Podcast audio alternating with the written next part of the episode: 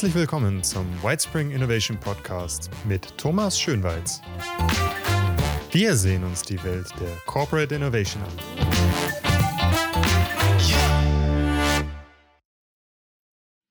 In meiner heutigen Folge begrüße ich ganz herzlich Benjamin Tallinn.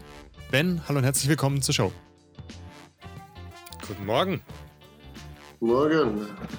Vielleicht zum Einstieg. Du bist CEO von More Than Digital in der Schweiz, bist seit vielen Jahren im Innovationsumfeld sowie im Digitalisierungsbereich tätig, hast auf LinkedIn über 30.000 Follower, also die Leute hören dir zu, deine Meinung ist respektiert und anerkannt. Äh, du bezeichnest dich selbst als Futurist und Digital Transformation Experte. Es freut mich riesig, dass du heute hier bist und dass du dir ein bisschen Zeit nimmst, dass wir uns eben über Zukunft und Trends in der Digitalisierung und der Innovation unterhalten. Vielleicht zum Einstieg, wenn du so auf die letzten Monate und Jahre zurückblickst, also vielleicht jetzt auch, das stelle ich dir frei, nicht nur auf die Corona-Monate, ähm, wie würdest du denn die digitale Transformation in Europa beschreiben? Äh, digitale Transformation in Europa. Ich liebe immer diese Metapher, uh, it's like teenage sex. Um, everybody talks about it, uh, nobody does it, but everybody has an opinion uh, about it. Um, und ich glaube, das ist eigentlich ein richtig schöner Satz, der was das zusammenfasst. Europa ist immer noch in einem Stadion, wo wir verwöhnt sind von unseren vergangenen Leistungen. Es ist noch zu wenig Druck da gewesen und es hat auch gezeigt, dass auch Corona, es war, jeder hat immer gesagt, Corona ist ein Digitalisierungsbeschleuniger. Ja, wenn man Laptop kaufen und VPN ähm, einrichten als Digitalisierung bezeichnet, dann sage ich, okay, gut, dann sind wir jetzt super digitalisiert. Wir haben jetzt sogar noch Internet in Deutschland, das was äh, nach Hause gelegt wird. Ähm, aber die Realität ist, wenn es um digitale Geschäftsmodelle geht, wenn es wirklich um disruptive Geschäftsmodelle Geschäftsmodelle geht. Wenn es um digitale Ökosysteme geht, dann ist Europa einfach wirklich nichts. Also wenn wir zum Beispiel anschauen, welche großen Plattformen und Ökosysteme aus Europa kommen, dann fehlt mir leider die Vorstellungskraft, weil im Moment gibt es noch wirklich keine großen. Ähm, und das ist einfach sehr beschreibend. Und das ist, glaube ich, auch noch so etwas, was ich so in den letzten Jahren immer mehr mitbekommen habe. Europa ist produkt- und serviceorientiert.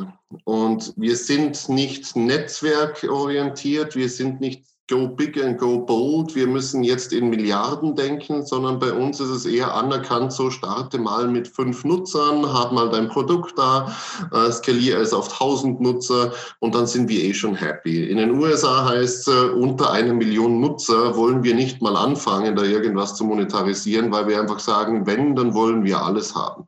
Und diese, diese Radikalität fehlt einfach Europa und es ist einfach wirklich, ähm, auch die falsche Auslegung. Und das merke ich auch oft, wenn zum Beispiel Regierungen, ich bin ja in vielen Regierungsausschüssen drinnen, von Wirtschaft bis zu Bildung und sonst noch was.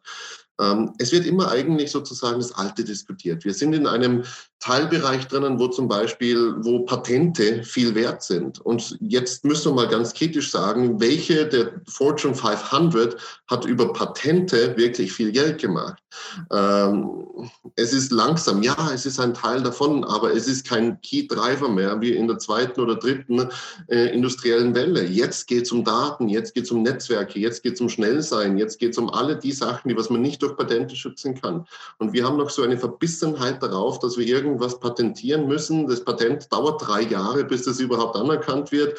Ähm, und dann braucht man noch fünf Jahre, um das einzufordern. Und wie man jetzt so schön im digitalen Bereich sieht, ist nach acht Jahren interessiert sich niemand mehr für dieses Patent. Okay, gut, wenn du eine Hardware machst, wenn du ein Auto bauen willst, von mir aus. Aber das ist einfach etwas, was wir auch in Europa lernen müssen. Wir werden die verlängerte Werkbank der Welt werden. Und auch China zum Beispiel. Ich habe mit, äh, mit einer Investorin, sie ist von einem sehr, sehr großen Staatsfonds, da sind wortwörtlich die Top 50 äh, der reichsten Chinesen drinnen, die was da eigentlich strategische Investitionen machen. Und sie sagen, Europa, wir haben alles, was wir brauchen. Interessantes gibt es nichts mehr Neues. Wenn es irgendwo Innovation kommt, dann holen wir uns das billig, weil dann kostet es irgendwie zwei, drei Millionen und dann geben wir das aus und dann kaufen wir dieses Startup, diese Idee, dieses Patent und sonst noch was.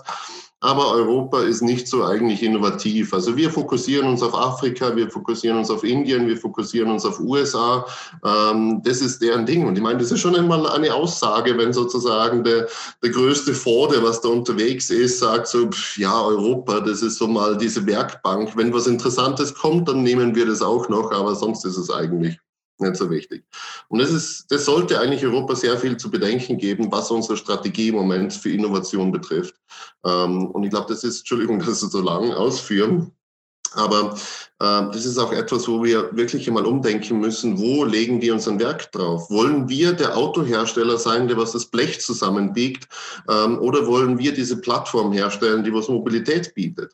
Äh, und ich behaupte mal ganz banal gesagt, auch wenn dieser Kostenpunkt des Autos hoch ist und diese Software nur einen minimalen Anteil ausmacht, dass die Software die höchste Wertschöpfung hat und das Blechbiegen die Wertschöpfung einfach so klein ist, weil einfach es ist ein Commodity-Gut. Ob ich jetzt die autonomen Autos ähm, von Afrika herstellen lasse, von Europa oder sonst noch was, der, der was am günstigsten herstellt, wird dieses Ding herstellen. Ich habe sowieso als, als Google, als Microsoft, als Apple und sonst noch was, ich habe hier meine Herausforderungen und sage, dieses Auto muss so und so ausschauen, also baut sie ihr zusammen. Also wir werden in Europa sowas wie das nächste Bangladesch werden, ähm, wenn es um Hightech-Produkte geht. Wir werden einfach so als Outsourcing-Posten teilweise wahrgenommen. Deswegen sage ich immer, wir müssen radikal umdenken. Bevor wir vielleicht in das radikale Umdenken einsteigen, vorweg die Frage, du hattest diese verlängerte Werkbank erwähnt. Was sind denn deiner Meinung nach interessante Ansätze, die zum Beispiel eben von ausländischen Investoren, von Fonds aufgekauft und, und, und eingekauft werden? Was sind denn so typische Themenfelder und Branchen und, und, und Startups, die momentan da aufgekauft und, und, und eingekauft werden? Äh, speziell in Europa ist es sehr stark Industrietechnologie. Also man holt sich immer noch, ich meine, man muss uneingeschränkt sagen, Deutschland, ganz Zentraleuropa bis England drauf und ähm, auch Frankreich. Sind natürlich sehr viele alte Industrien da. Die sind diese Mittelständler und du musst halt immer so sagen, diese Mittelständler sind schon interessant für diese Leute, weil sie halt Patente besitzen, weil sie irgendwelche Produktionstechniken besitzen. Aber die sind halt so klein und man muss halt wirklich verstehen, diese Firmen, ähm, zum Beispiel Amazon äh, oder den, wenn wir darüber reden, wie schnell diese Billion an die Firmenbewertung gekommen ist, ein Mittelständler, den was man dann für 30 Millionen kauft, ist es sozusagen die tausendste Nachkommastelle, äh, wenn man so einen Mittelständler aufkaufen will. Ähm, deswegen diese Größenverhältnisse verschieben sich halt stark und deswegen werden halt viele Technologien ausverkauft, viele Patente ausverkauft, weil es einfach billig ist. Ähm, wie die eine Investorin gesagt hat, wenn irgendwas aus der Universität rauskommt und es ist interessant, dann kaufen wir das für zwei, drei Millionen. Das ist für sie Taschengeld, das was man mal schnell, es ist wie wenn wir hingehen würden. Ich meine, sie verwaltet irgendwie 1,2 äh, Billionen an äh, an US-Dollar-Reserven. Äh, für die ist das, wenn die mal ein Startup für zwei Millionen kaufen, ist das Das ist, das ist wie wenn wir schnell sagen, da ist fünf Euro, äh, ich kaufe dir eine Idee. Und das ist einfach das, was wir halt nicht unterschätzen dürfen, dass wir halt einfach, umso länger wir warten, umso größer wird dieser Gap, den was wir nachholen müssen und wo es halt wirklich kritisch wird, wo die anderen so viel Kaufkraft haben, so viel Vorsprung haben, solche Netzwerke aufgebaut haben, ähm, dass wir einfach nur mal sozusagen diese billige Arbeitskraft sind, um Innovation rauszubringen. Deswegen, die Chinesen freuen sich, wenn die EU noch weitere Milliarden in die Forschung steckt weil es ist doch schön, wenn der Staat die Innovation bezahlt und man kann sich dann die, die tollen Sachen einfach schnell rausholen. Wie sollte, sollten wir, wie sollten Unternehmen, wie sollten die EU dann herangehen, Innovationen zu schaffen? Was, was sind deiner Meinung nach sinnvolle Ansätze? Das Problem ist nicht, Innovation zu schaffen. Europa ist super in Innovationen. Wir haben sehr viel innovative Ideen. Nur das Problem ist, und das ist so dieses typische Startup-Problem, was wir überall auf der Welt haben. Ich habe auch, ich habe noch über 60 verschiedene Startup-Ideen auf diesem Handy, was ich da neben mir liegen habe. Ähm, Ideen ist nicht das Problem. Innovative Köpfe ist auch nicht das Problem. Europa hat Top-Ausbildung. Wir haben Top-Universitätabgänge. Wir haben alles an Grundvoraussetzungen. Aber wo es bei uns hapert, ist einfach dieses Ausführen.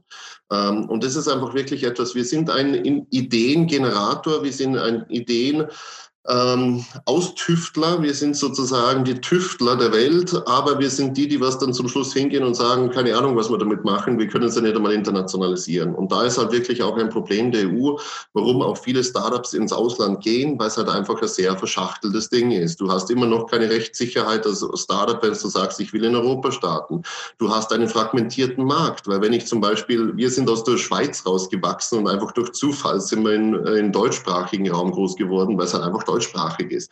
Ähm, ist aber noch trotzdem nur 100 Millionen Leute, äh, was wir da erreichen. USA haben wir 380 oder was sind es? 320? Ich weiß es gar nicht mehr, was, was USA Einwohner hat, aber trotzdem ist ein viel größerer Markt, ohne dass du eigentlich mehr Aufwand hast. Wenn du in, in Europa beginnst, sagen wir mal, du bist ein, ah, nehmen wir mal irgendwas, du bist eine tschechische Firma du hast deine tschechischen äh, Grundlagen und sonst noch was. Dann musst du anfangen zu überlegen, okay, gut, wenn ich aus Tschechien rausgehe, gehe ich in die USA, wo ich dann 300 Millionen Topverdiener habe, oder bleibe ich in Europa und muss zehn Sprachen und 20 verschiedene Vertretungen und 50 Partner aufbauen und sonst noch was. Deswegen das Problem der Skalierung in Europa ist halt groß. Und deswegen sind halt auch sehr viele Startup-Investoren sehr zurückhaltend, wenn es um Plattformmodelle geht, weil es halt einfach fragmentiert ist, weil es schwierig zu skalieren ist. Ähm, und das ist halt auch ein Problem, weil du keine Rechtssicherheit als Startup hast, dass du sagen kannst, oder keine Hilfe. Es würde allein schon helfen, wenn Startups einfach nur Hilfe bekommen würden, wie kann ich besser in andere EU-Länder skalieren ähm, oder vielleicht einfach nur Übersetzungshilfe, so banal es ist, aber wir, wir geben Milliarden aus, um irgendwelche Forschungseinrichtungen zu finanzieren, ähm, aber wir haben null Millionen zur Hand, um einfach zu sagen, jedes Startup, das was internationalisieren will, äh, wir helfen einfach, dass sie automatisch so äh, in einem Klick in 20 Länder sein können äh, und wir denen helfen, dass sie lokal was aufbauen. Und das ist einfach, Europa muss sich dieser Fragmentiertheit bewusst sein, weil sonst wird einfach jedes Startup, das was gut ist, schnell abwandern und sagen, hey, dann gehe ich lieber nach China, da habe ich 1,3 Milliarden, ähm, USA habe ich 300 irgendwas Millionen Einwohner, ähm, USA hat fast die gleiche Kaufkraft, also die 1,3 Milliarden ist natürlich fast gleich wie USA äh, mit seinen 300 Millionen. Ich kann wesentlich leichter skalieren, als wie wenn ich da irgendwo 20 Vertretungen in Europa aufbauen muss, weil das ist alles ein Risiko. Und wenn wir nicht lernen, Ideen zu skalieren, wenn wir nicht lernen, Europa auch mal als Ganzes zu sehen, dann wird Europa einfach wirklich in dieser Dezentralisierung untergehen. Ich meine, jeder spricht von Dezentralisierung, Blockchain hier und alles, kann alles schön und gut sein. Aber die europäische Ideen und diese, diese Ökosystem-Dezentralisierung, die ist ein Killer für Leute. Auch wir bei Modern Digital, wir haben ein riesen Problem gehabt. Wie können wir lokalisieren? Wie können wir mehr Sachen haben? Äh, du kannst dir nicht vorstellen, was das für ein Aufwand war, bis wir diese sieben Sprachen, was wir im Moment haben, online geschaltet haben. Das ist schon, es wäre einfacher gewesen, hätte ich gesagt, ja gut, ich mache nur Deutsch und dann Englisch. Ähm, aber es ist halt wirklich auch schwierig zu sagen, wie kann ich auch in Europa dann das dementsprechend haben. Weil wir haben natürlich auch andere Ziele, muss ich auch dazu sagen. Aber wir, wir sehen einfach diesen Pain. Und wenn man jetzt anfangen würde, also wir sind Plattform, wir sind digital, wir haben es noch gut, wir, haben, wir müssen keine physischen Produkte irgendwo hinbringen, weil allein da schon bekommt Europa ein Problem. Weil welche Steuersätze, wohin darf ich senden? Sind da Zölle fällig? Sind da irgendwelche Schutzregeln fällig und sonst noch was? Weil wenn ich da sozusagen sozusagen nicht top unterwegs bin, dann habe ich automatisch tausende Probleme, die was ich nicht haben will als Startup, weil ich mir nicht leisten kann. Also wir haben viele Ideen, aber diese kommen nicht in die nächste Stufe oder in die übernächste Stufe, damit sie wirklich skalieren können. Und das ist wirklich, das ist das europäische Problem. Es ist vielfältig, ich weiß, aber es, Europa ist gut in Innovation, aber wir, wir halten die Innovationen alle so klein, dass wir sozusagen die verlängerte Werkbank für Innovation für alle anderen sind. Was empfehlt ihr Unternehmen, um mit dieser Fragmentierung umzugehen und trotzdem erfolgreich zu sein, trotzdem ihre Nische zu finden, sag ich mal? Viele, viele Sachen. Es ist schwierig, eigentlich das auf eines Ding äh, runterzubrechen. Was wir zum Beispiel sehen, ich habe ja letztens das SET-Modell vorgestellt, ähm, wo es darum geht, wie viel investiert ein Unternehmen in Survive, Expand und Transform. Also wie viel ist es, um einfach nur die Lichter anzuhalten, um etwas, was ich schon mache, irgendwo zu expandieren. Und ist es Transform, das ist ja in sehr wenigen Firmen eigentlich drinnen, dass ich wirklich sage, wie viel investiere ich in Dinge, wo ich noch nicht mal den Outcome weiß. Also wo, wo investiere ich in bahnbrechende Sachen, in radikal untere Sachen. Und ähm, es gibt ja da so ein paar Schätzungen und wo wir die ganzen Sachen mal angeschaut haben. Und Europa ist halt sehr schlecht darin, dieses Transform und dieses Expand aufzubauen. Ähm, weil einfach äh, das Mindset, wie du sagst, ist einfach ein Problem. Es ist noch dieses, wir müssen zuerst 150 Prozent sicher sein, bevor wir einen Schritt gehen. Ähm, und speziell Expand und Transform, also die, die Unsicherheit in der Expand ist groß. Aber wenn es um Transform geht, wenn du wirklich was Radikales hast, dann hast du null Sicherheit. Und das ist einfach das, wo dann diese Risk-Averse ähm, ähm, also diese risikoaverse Entscheidungsfindung einfach so ein Riesenproblem verursacht, weil du auf einmal irgendwo da bist, wo du vor 20 Jahren vergessen hast zu investieren. Und viele Sachen brauchen einfach Zeit. Und zum Beispiel, wenn ich Firmen sehe, die was sagen, wir machen jetzt eine Plattform ähm, und in zwei Jahren erwarten wir einen Return on Invest von 180 Prozent irgendwas, wo ich mir denke so, okay, da habt ihr gut gerechnet, aber ihr habt nicht nachgedacht, ähm, dann ist es einfach auch, und dann, dann ist natürlich auch der Frust groß. Und dann kommt so das Ding rein, Leute erwarten irgendwie, wenn sie eine digitale Plattform machen, dann werden wir das nächste Amazon und werden dann Milliarden damit scheffeln, ähm, weil es ist so, so eine Überschätzung dieser kurzfristigen Impacts und eine, Unterschätzung, äh, eine Unterschätzung des langfristigen Outcomes. Und das ist so, so, was ich oft sehe, dass die Leute einfach dann frustriert sind, weil sie sagen, ja, Plattformen bringen uns gar nichts. Oder auch, was so etwas ein Problem auch im mitteleuropäischen Raum allgemein ist, dieses Not Invented Here Syndrom.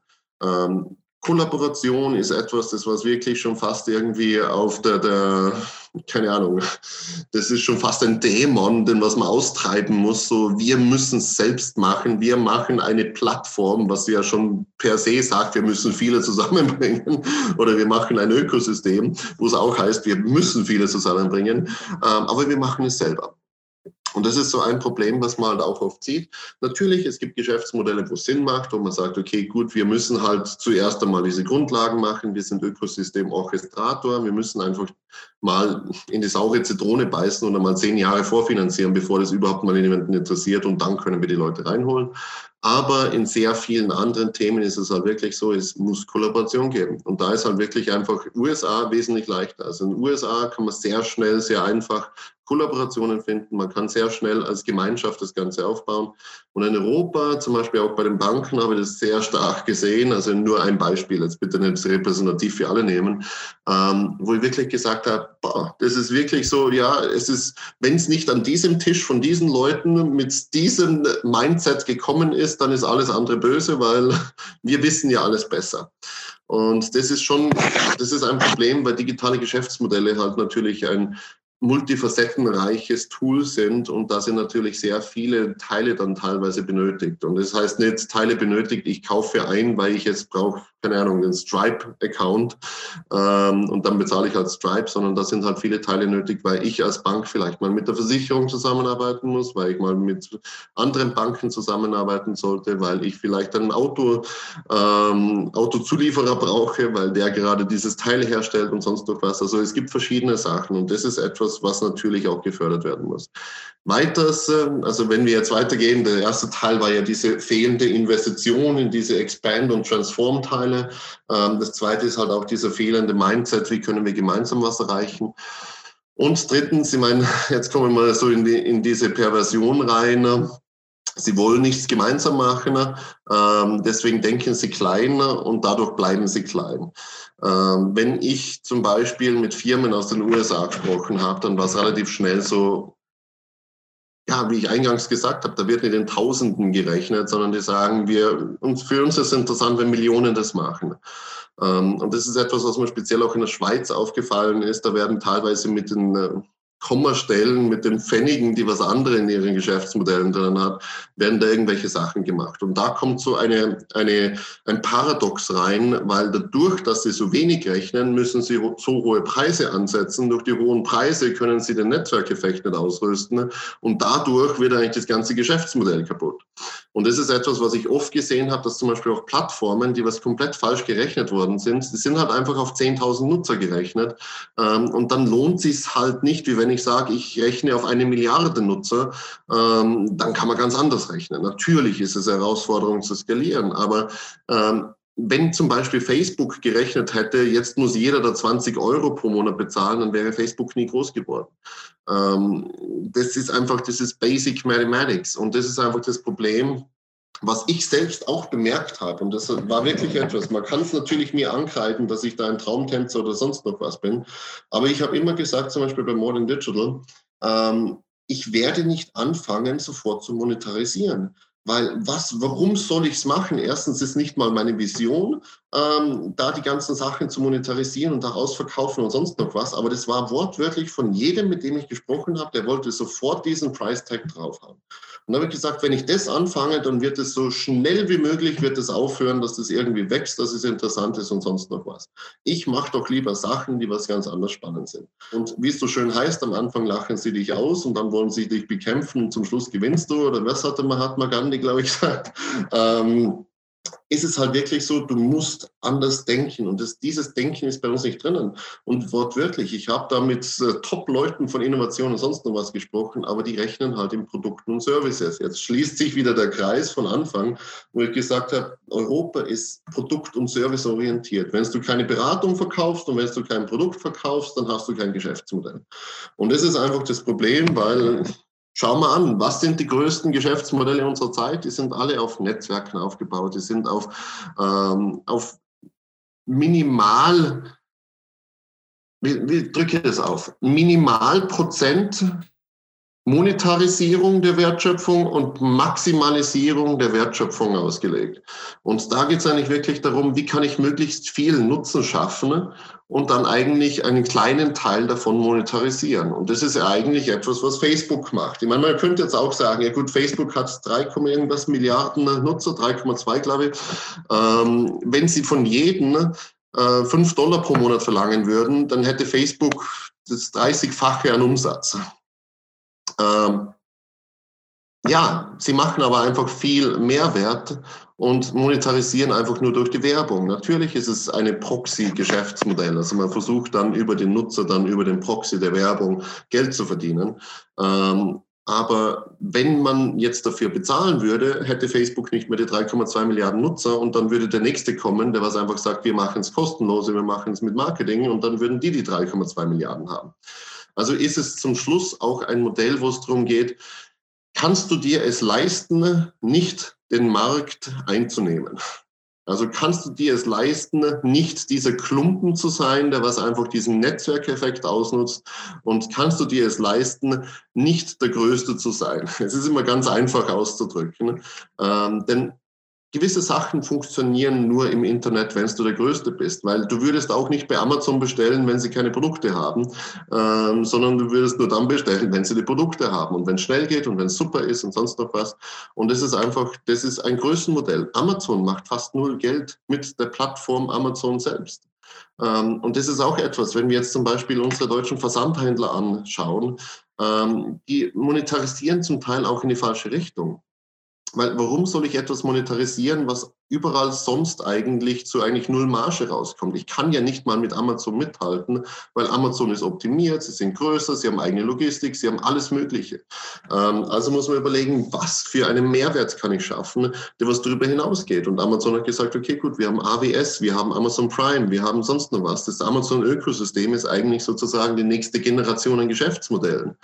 Ähm, und das Gleiche ist auch zum Beispiel, weil damals war ich mal eingeladen beim äh, Börsenverein, also die ganzen Buchhändler und die ganzen Buchdrucker und die, die, die, die was die schönen Geschichten verbreiten. Ähm, und ich habe auch gesagt, hey, ihr fokussiert euch auch auf die falschen Sachen. Das ist das war Industrie 1.0, also so Gutenbergdruck. Wir haben eine Geschichte, wir drucken es und wir verkaufen es.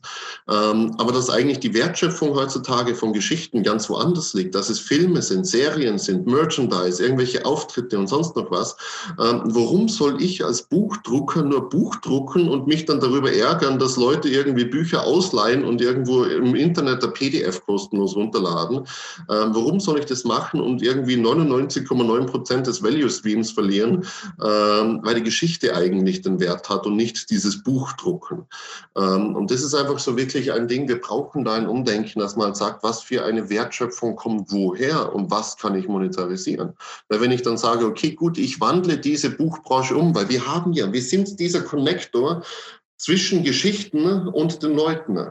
Und im Moment sind wir nur der Connector, in der was einfach dieses Buch liefert. Aber dass irgendwie mehr als die Hälfte der Leute sagt, ich will nicht einmal Buch lesen, ähm, das ist ja eigentlich schon einmal eine Sache. Ich habe alle Stories, die was ich brauche. Warum fokussiere ich mich nur auf einen Teil, wo nur die Hälfte sagt, ich habe überhaupt einmal Interesse daran und dann muss ich noch riesige Marketingkosten haben, damit ich die Hälfte noch irgendwo abholen kann, dass sie dieses Buch liest.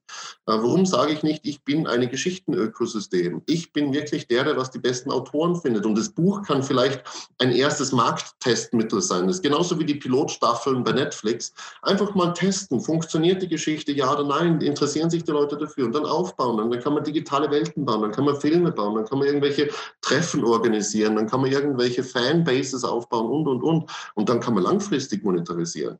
Weil mein Harry Potter, die Bücher, ja, Harry Potter waren gut als Bücher, aber eigentlich das, wo wirklich Geld gescheffelt wird, ist alles das, was die Leute bis heutzutage an Fans ausgeben, an irgendwelchen Merchandise und sonst noch was. Und wenn man das streamlinen würde, hat man ganz was anderes. Deswegen heißt, man muss nicht Amazon sein, dass man jetzt sagt, ich muss jetzt Logistik und Buchverkauf und sonst noch was haben, sondern man kann auch in seiner eigenen Branche überlegen, wo entsteht der Mehrwert, welche Customer Journey, ist ein schönes Passwort mal wieder, ähm, welche Kundenbereitschaft habe ich eigentlich, auf welche welchen Ebenen. Ähm, und da ist einfach Europa wirklich schlecht, weil zum Beispiel Autobauer, was ist der Autobauer, was er heute macht? Blech zusammenbiegen und die Leute animieren, dass sie oft Auto bauen, äh, Auto kaufen. Das ist das Einzige, anstatt dass ich sage, okay, gut, was kann ich als Autobauer machen? Kann ich vielleicht das Auto bauen? Kann ich einen Mehrwert bieten? Kann ich vielleicht dann irgendwelche, keine Ahnung, BMW, ich nehme jetzt einfach BMW an, BMW-spezifischen Touren durch Europa anbieten?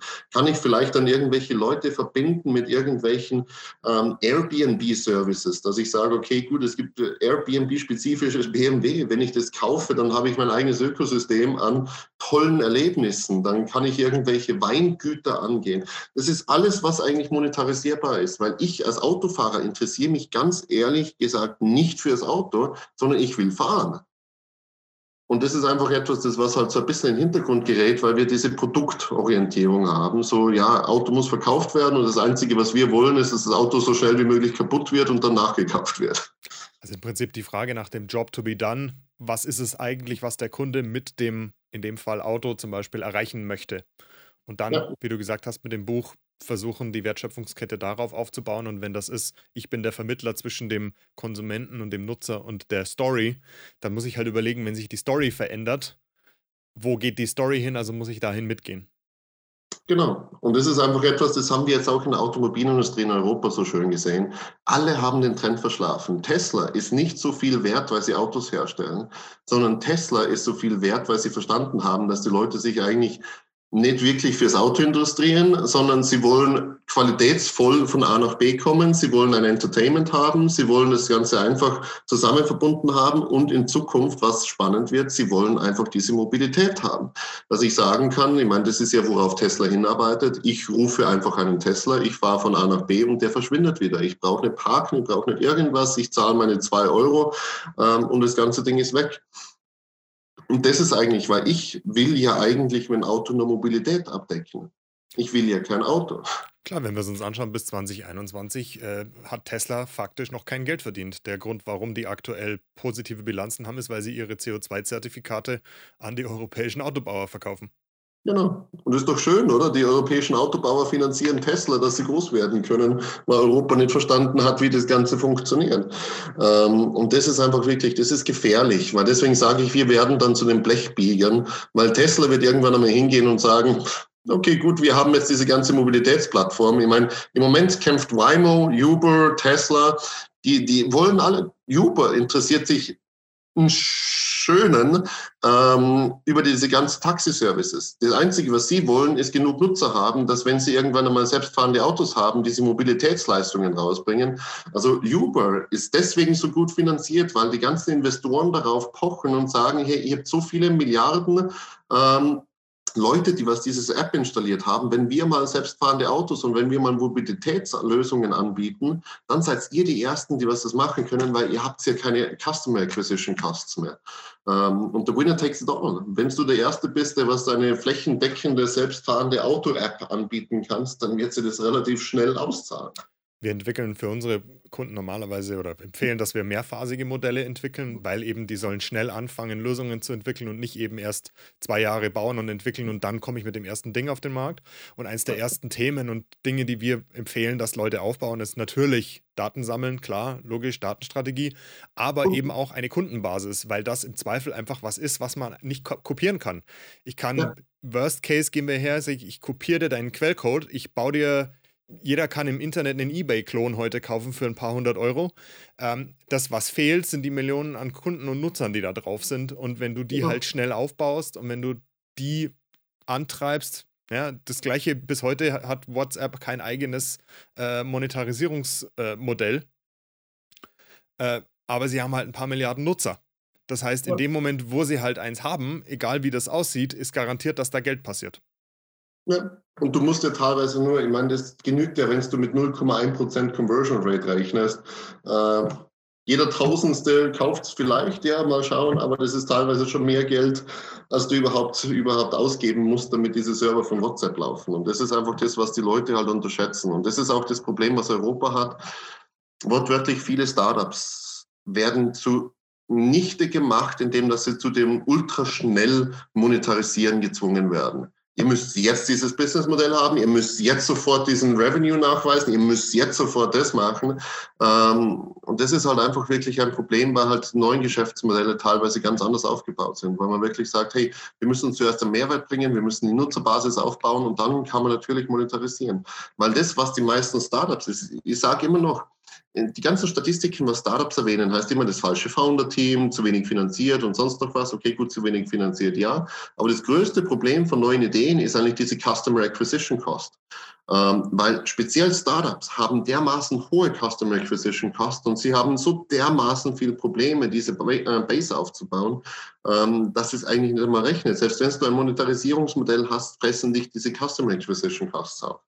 Ähm, und da ist halt einfach wirklich auch, dass man sagt, wir müssen vielleicht mal weg, weil in den USA wird sehr viel Wert darauf gelegt, so schnell wie möglich eine Nutzerbasis aufzubauen und nicht zu monetarisieren, weil einfach die verstanden haben, eine Customer Acquisition Cost kann dich in den Kopf bringen. Aber wenn du schnell Nutzer hast, dann hast du, wenn du es gratis anbietest, dann hast du schnell einen Haufen Nutzer, die was dann irgendwann einmal konvertiert werden können, weil du wächst schneller dadurch, dass du es zum Beispiel gratis anbietest oder zum Minimalpreis anbietest, also sonst noch was. Ähm, und dadurch kannst du natürlich auch schnelle Marktanteile haben, weil du bist natürlich, ich meine, wenn wir jetzt starten würden, du hast ein Startup und du verlangst 1000 Euro für den Service. Ich habe ein Startup und verlange nichts für den Service. Ähm, wie viel müsstest du Überzeugungsarbeit leisten, äh, damit du einen Kunden hast und wie viel müsste ich Überzeugungsarbeit leisten, damit ich 100 Kunden habe? Ähm, und das ist einfach etwas, das, da kann ich natürlich schneller skalieren. Und zum Schluss des Tages haben so viele meinen Service und nicht deinen Service. Ähm, und zum Schluss müsstest du sagen, oh verdammt, okay, jetzt haben wir kein Geld mehr, weil wir haben so lange versucht, diese 1000 Euro an den Mann zu bringen. Und die anderen haben jetzt schon irgendwie alle schon unsere Kunden abgegriffen. Und das ist einfach der Winner takes it all. Und das verstehen halt viele noch nicht, dass es einfach Geschäftsmodelle gibt, die was halt am Anfang einfach null Geld machen. Mein bestes Beispiel mit den Scootern, die was überall herum sind. China ähm, oder diese Räder, diese Räder zum Ausleihen ist das gleiche, ob Elektroscooter oder sonst noch was in China, die bekriegen sich mit Milliardenbeträgen, wer die meisten Räder auf der Straße hat. Du kannst in China, kannst du seit Jahren kostenlos mit den E-Scooter und mit den äh, Rädern herumfahren. Ähm, warum? Weil sie einfach sagen, der, der, was überlebt, der hat die ganze Kurzstreckenmobilität unter sich. Ähm, und die Chinesen machen es halt wirklich in Beinhard-Manier, dieses, ich mache es gratis, bis ich den Markt besitze. Und dann ist es leicht zu monetarisieren, weil dann kann dich niemand nachmachen. Teil 2 des Interviews mit Bentalin in der nächsten Folge.